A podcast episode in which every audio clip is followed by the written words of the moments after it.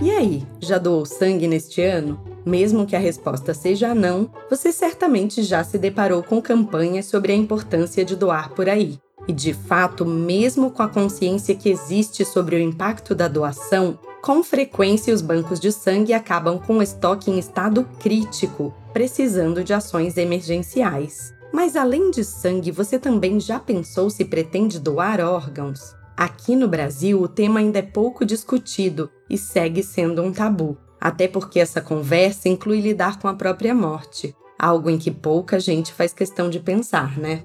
Mas o fato é que precisamos falar sobre esse assunto. Afinal, há filas no país inteiro de pessoas precisando de um fígado, de um rim, de córneas ou mesmo de um coração para sobreviver ou levar uma vida mais saudável. Aliás, você já ouviu falar que um único doador de órgãos pode salvar as vidas ou melhorar muito a condição de saúde de até 10 pessoas? Mas será mesmo que só um doador pode fazer tanto? É verdade ou fake news? Vamos descobrir no episódio de hoje do Com Saúde Sem Boato.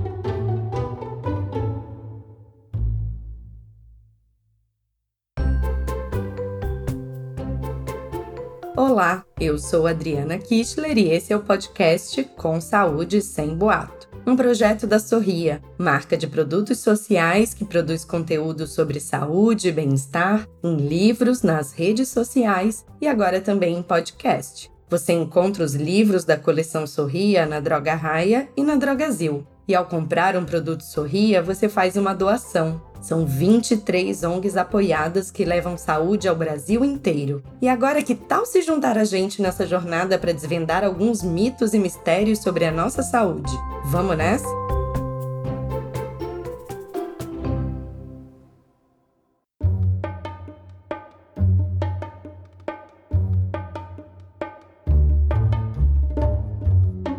Brasil, o processo de doação é organizado pelo Ministério da Saúde através do Sistema Nacional de Transplantes, que é financiado pelo SUS. São esses órgãos que controlam as listas de espera, a distribuição dos órgãos e as informações sobre os possíveis doadores. Quando um parente morre, os médicos é que perguntam aos familiares e responsáveis se eles pretendem fazer a doação dos órgãos daquele que se foi. Claro, essa é uma questão que chega num momento de extremo sofrimento, em que ninguém consegue pensar com total clareza. Até por isso é recorrente que as famílias se recusem a fazer a doação. Muita gente pensa que a retirada dos órgãos vai causar algum problema para o corpo ou até fazer com que o velório aconteça com o caixão fechado. Só que nada disso é verdade. No Brasil, especialistas consideram que o processo de doação ainda é cercado de muitos tabus e desinformação, o que é uma grande perda, já que os especialistas também garantem que um único doador pode ajudar até 10 pessoas.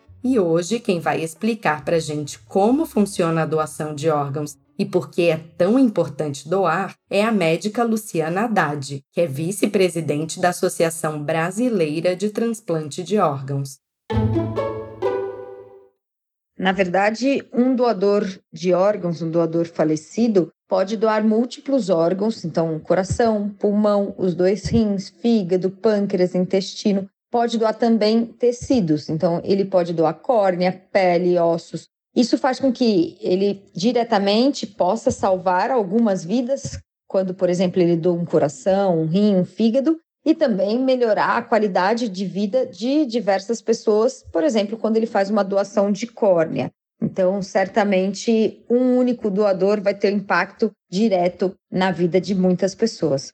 No Brasil, a doação de órgãos é feita após a autorização dos familiares. Então, o que as pessoas que têm um desejo de serem doadoras, caso de seu falecimento, devem fazer é conversar com suas famílias, expressar esse desejo, deixar isso claro em vida, porque após a morte encefálica é a família que vai ser consultada, os familiares mais próximos, e são eles que vão autorizar a doação de órgãos dessa pessoa falecida. Então, não existe nenhuma declaração em papel, em documento, nada que substitua a autorização familiar.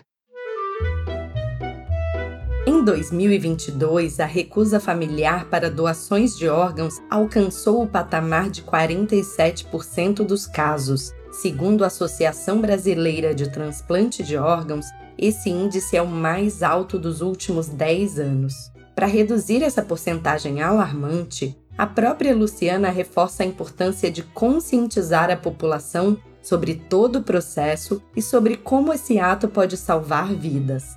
Vale lembrar que a grande maioria das pessoas pode ser doadora de um órgão ou tecido corporal. Caso exista algum impedimento por questão de saúde ou das condições em que a morte aconteceu, quem vai informar é a equipe médica. Então, todo mundo é um doador em potencial, independentemente da idade ou do histórico médico. Mas a falta de conhecimento sobre o processo é um dos principais fatores que fazem tanta gente recusar a doação aqui no Brasil, né, Luciana?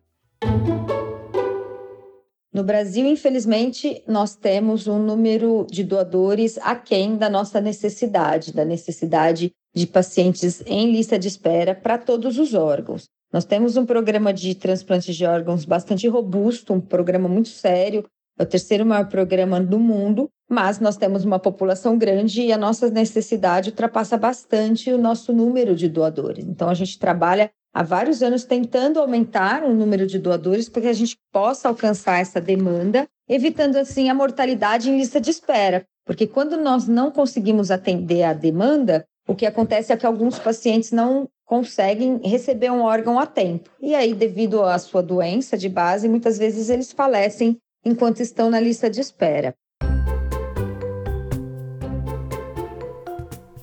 Por isso, falar sobre esse assunto é essencial para salvar vidas. Se você quer ser um doador de órgãos, não deixe de tratar do tema abertamente com a sua família. Incentive familiares e amigos a fazer o mesmo. Com tanta gente dependendo da ação de um doador para sobreviver, é uma ação que se mostra cada vez mais urgente e necessária. E para se aprofundar ainda mais no tema, nossa dica de hoje é o filme francês Coração e Alma, disponível no Amazon Prime Video. Ele conta a história de um transplante de coração. É isso mesmo. O drama apresenta três personagens cujas vidas estão conectadas por um mesmo órgão. É um filme imperdível porque dá uma dimensão ainda mais humana à doação de órgãos. Infelizmente, esse último episódio da série Com Saúde Sem Boato já vai ficando por aqui. E você, tem vontade de se tornar uma doadora ou um doador de órgãos? O episódio de hoje te ajudou a esclarecer como o processo funciona? Conta mais pra gente lá nas nossas redes sociais, arroba Sorria Mundo. Parece que essa temporada passou voando, né? Mas não se preocupa, nem vai dar tempo de ficar com saudade. Em agosto chega uma nova leva de episódios quentinhos para você. E dessa vez, nosso papo vai ser sobre terapia. Esse podcast é uma realização da editora MOL, em parceria com a Droga Raia e a Drogazil. A produção e roteiro são de Leonardo Neiva e a direção de Adriana Kischler. A edição de som e a montagem são do Bicho de Goiaba Podcasts. Eu sou Adriana Kischler e te espero na nossa próxima temporada. Até já!